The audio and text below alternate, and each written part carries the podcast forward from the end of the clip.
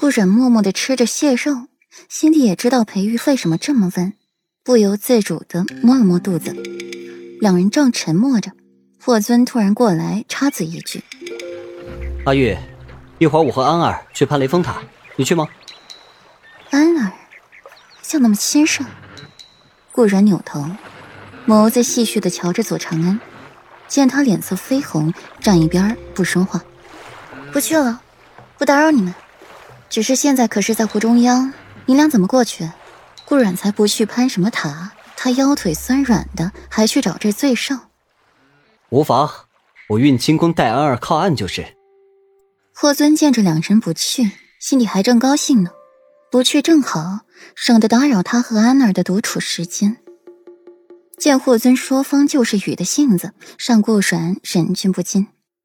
几人原本是想在杭州多逗留几日的。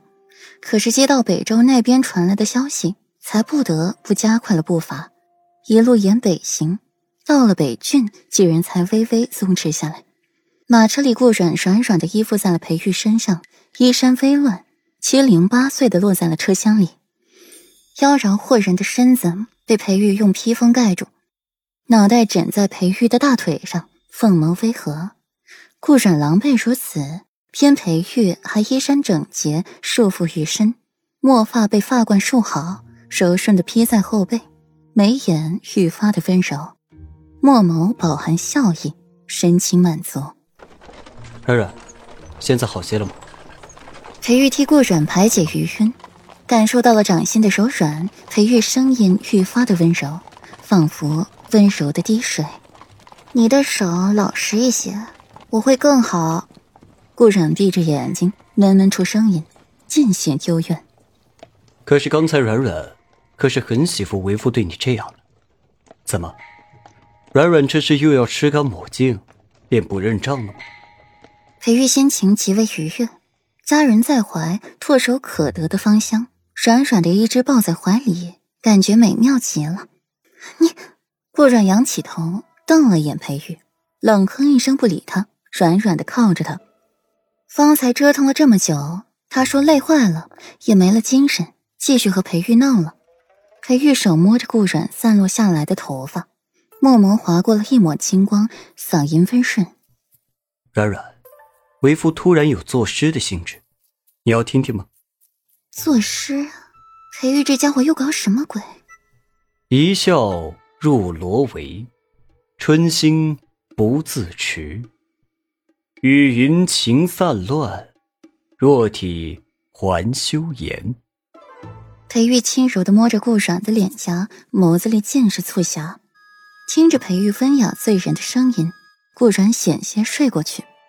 只听懂了裴玉诗里的意思，脸颊骤红，捏了一把裴玉腰间的软肉，气急败坏道：“你是做的哪是什么诗？分明就是淫词艳曲！”顾阮羞恼的捶打一下裴玉。心底万分没想到，他还会念这种合欢艳词的诗来。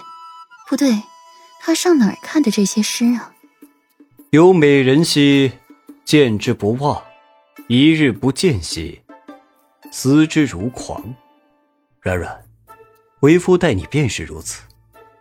裴玉眸子里盛满了温情，多了很多顾软看不懂的情愫，眸里满是对顾软的情深意切，太过炽烈。眸里燃着炽烈的火焰，似是要把顾软烧尽。四目相对，不明的火花在其中交缠交织在一起，像是要把对方燃烧殆尽。车厢里的温度渐渐上升，衍生出了浓浓的暧昧。两人眸子里的影像变了，只剩下对方。夫君，为妻感觉自己好像在做梦。你快亲我一下，告诉为妻，这不是梦。顾阮眸子盛在了星河，浩瀚星光。他真的不敢相信裴玉会这么说话，太令人意外了。顾阮眸子闪了闪。起初，他和裴玉似乎就是因为长孙云选妃一事，才算是真正的把他们牵在了一起。裴玉要自己这具身子，自己则需要裴玉的庇护，各取所需。